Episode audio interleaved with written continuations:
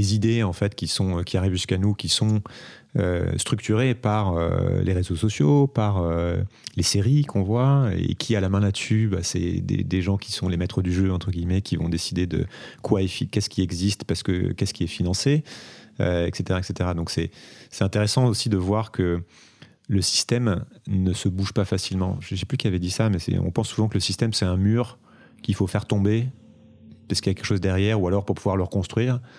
Alors qu'en fait, c'est plutôt une espèce de, de grosse masse euh, du slime, tu sais, un espèce de gros mmh. chamallow géant, et tu pousses un côté, et il fait juste.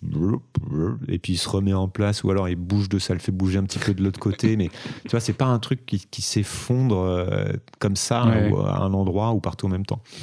Euh, et, donc, tu vois, bah, tu essaies de pousser un petit coin, et puis tu, ça rentre, c'est peut-être un petit peu mou, ou alors ça résiste, mais ça bouge à côté. Enfin, et cette image me plaît bien parce que ça, ça, illustre la difficulté qu'on. En fait, c'est beaucoup plus compliqué mm-hmm. qu'on le croit souvent. Parce que, c'est, euh, parce, que, parce que les liens sont indéfinissables, il y a tellement de trucs, il n'y a personne qui est à la tête du système, si tu veux, qui décide de la direction que ça prend, etc. C'est marrant parce qu'il y a un peu une, quand même une.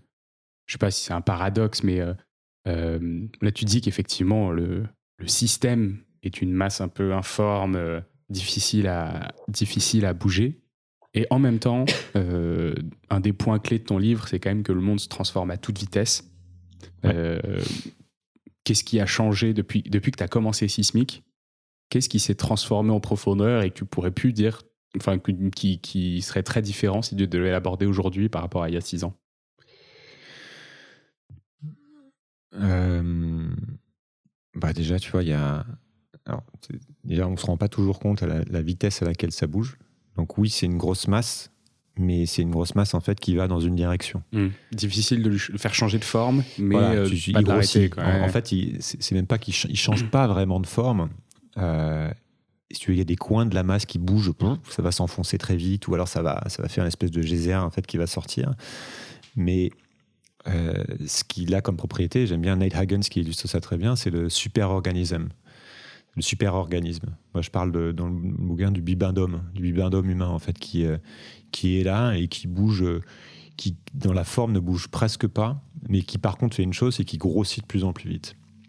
Et il y a des ramifications comme ça qui apparaissent et qui, euh, et qui font bouger le truc dans un sens, mais ça, en, fait, ça, ça, bouge assez peu. C'est-à-dire, donc, euh, bah, une des choses qui a changé, c'est sa taille. C'est le fait qu'en 10 ans, on a mis un milliard de personnes en plus. Mm. Tu vois, c'est quelque chose qu'on a mis euh, des, des, des, millénaires et des millénaires pour arriver. c'est un des marqueurs principaux là, de cette grande accélération, c'est la, la, population, parce qu'elle est liée au reste et puis elle, elle est la cause de plein de choses euh, la conséquence de plein de choses et la cause de plein de choses.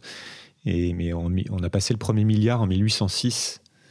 Et, euh, et, on a mis, enfin, t'imagines le temps qu'on a mis depuis 200 000 ans, depuis que Sapiens est arrivé. On, on, était quelques millions, puis après la civilisation, on est, ok, on est passé à plusieurs dizaines de millions, et puis 1806. Et après, on, est passé, on était 3 milliards en 1960. Mm. Ça, c'est hier. Et, et, en 10 ans, là, on a mis, euh, je crois qu'on est passé, c'était en 2010, 7 milliards, et là, on vient de passer les 8 milliards. Donc, juste ça, dans, ça a des conséquences gigantesques sur, euh, bah, sur toute la problématique écologique, sur euh, c'est des choses aussi qu'on voit bah, dès qu'on voyage. Hein, que pour ceux qui ont voyagé, qui ont la chance que moi de voyager il y a 20 ans, tu vois que à quel point les choses ont changé en 20 ans. Je crois qu'on est passé de, dans les années 60 de euh, je crois qu'il y avait 50 millions de touristes dans, dans le monde et aujourd'hui c'est 1,3 milliard, quelque chose comme ça. Ok.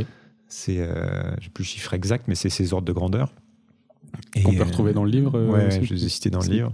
Je te vois le feuilleter Il faudrait que je me, je me, fasse quelques petits trucs comme ça. Il faudra lire hein, ton livre un moment. Faudrait... Ben, je viens de le relire. je viens, de le relire. tu vois, que j'ai fini de l'écrire finalement il y, a, il y a cinq mois, donc euh, il, faut, il, faut, que je me remette dedans. Mais, euh, mais c'est ces ordres de grandeur-là. Et, et donc, ce qui a changé particulièrement, tu vois, de, depuis six ans, le plus flagrant, ça va être euh, l'accélération technologique, notamment si tu te replaces un petit peu plus loin, mais quand tu penses que le premier iPhone c'est 2008, mm. ou, euh, je crois peut-être 2007 et l'ouverture de l'App Store en 2008. Parce que je bossais à l'époque là-dessus, donc j'en avais lancé une, des premières apps à l'ouverture de l'App Store, c'était Chanel à l'époque. Et euh, donc tu vois à quel point cet objet-là, en 10 ans, a, changé complètement nos comportements, la manière de s'informer, donc la vie politique, donc enfin le rapport à le rapport à plein de choses, le rapport au temps, le rapport à l'espace. Donc c'est complètement phénoménal. Et là, c'est sur cette problématique numérique, c'est un petit peu moins visible euh, depuis six ans parce que les objets étaient déjà là. Donc il y, a très peu de progrès finalement. Typiquement, l'objet a très peu changé mm. en, six ans. il n'y a plus de révolution numérique évidente. Mais par contre, il y a des choses qui jouent en dessous. Tu prends l'intelligence artificielle, c'est quand même hallucinant le progrès qu'il y a eu. Euh, euh, depuis six ans. Et là, c'est en train d'émerger avec quelque chose comme ChatGPT, que tout le monde a un peu essayé, où tu dis, waouh, ok, en fait, là, on arrive vraiment à ce moment-là où bah, tu peux avoir une conversation hyper intéressante parfois fausses d'ailleurs, donc euh, c'est aussi le, danger, c'est, on ne sait pas d'où viennent les informations. Mais donc on entre là, on est dans cette phase où on entre dans cette nouvelle accélération, tu te dis, ok, il y a ces technologies-là dont on parle depuis hyper longtemps qui, vont, qui sont en train de se démocratiser pour faire tout un tas de choses, parce que ça va du chat, mais c'est, ça fait, tu regardes la liste des applications d'intelligence artificielle aujourd'hui, c'est quand même hallucinant. Et ça, c'est un, nouveau truc qui va, être, qui va être en train de bouger. Et puis après, depuis six ans, tu as cette accélération qui, aussi sur les sujets écologiques. C'est-à-dire qu'il y a encore six ans, le sujet n'existait quasiment mm. pas dans les médias mainstream. Bah là, tu as eu euh, une canicule, une deuxième canicule, une troisième canicule, euh, des, inondations, des trucs qui se passent, des méga, des méga ouragans. Enfin, là, c'est concret. Depuis, c'était quoi, l'été 2018, la première grosse canicule Il y a eu un, ce qu'on appelle un point de bascule, en tout cas dans l'opinion. On dit, OK, en fait, euh, c'est concret. Et puis bah là, chaque année, on va avoir de plus en plus de feux. Et puis chaque année, on va se dire, ah, c'est marrant quand même, ça brûle. Pourquoi ça brûle. Euh, et, avec toujours une forme de déni jusqu'à ce qu'on descende la courbe du deuil et euh, à se dire ok je passe du déni euh, peut-être à la colère après puis la colère à l'acceptation etc voilà des primes d'abord. Et donc donc ça ça bouge extrêmement vite mais c'est aussi des difficultés qu'on a à ça bouge à la fois vite mais lentement mm. pour nous parce qu'il y a beaucoup de choses dans notre quotidien qui restent à peu, qui restent à peu près les mêmes et que notre temps de tant que tu n'as pas un événement brutal qui vient te toucher toi tu peux te permettre de refuser le truc. Mm, mm. bah, ça va, en fait, il n'y a rien qui change dans ma vie au quotidien. Euh, j'ai toujours, euh, j'ai toujours la chance d'avoir mon boulot. Euh, je vais toujours. Il y a encore de la neige. Regardez, on a dit qu'il n'y avait plus de neige. Bah, finalement, il y a de la neige cette année. C'est super. je vais pouvoir aller au ski. et as ce, les changements sont parfois trop lents pour qu'on puisse s'y adapter. C'est ce que le, shifting baseline là, le, de, dont m'avait parlé Philippe Biwix, c'est pas de lui, mais le, le, fait que en fait, les mouvements, notamment écologiques, sont trop lents pour que ça puisse euh, choquer une génération.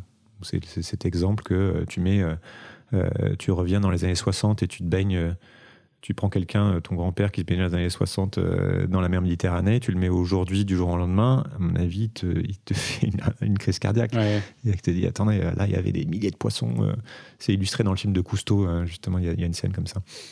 Et alors que bah, pour toi, c'est normal. Pour mes filles, elles vont se baigner dans la mer, il n'y a pas de poissons, bah, c'est normal. Mm. C'est une réalité. Voilà.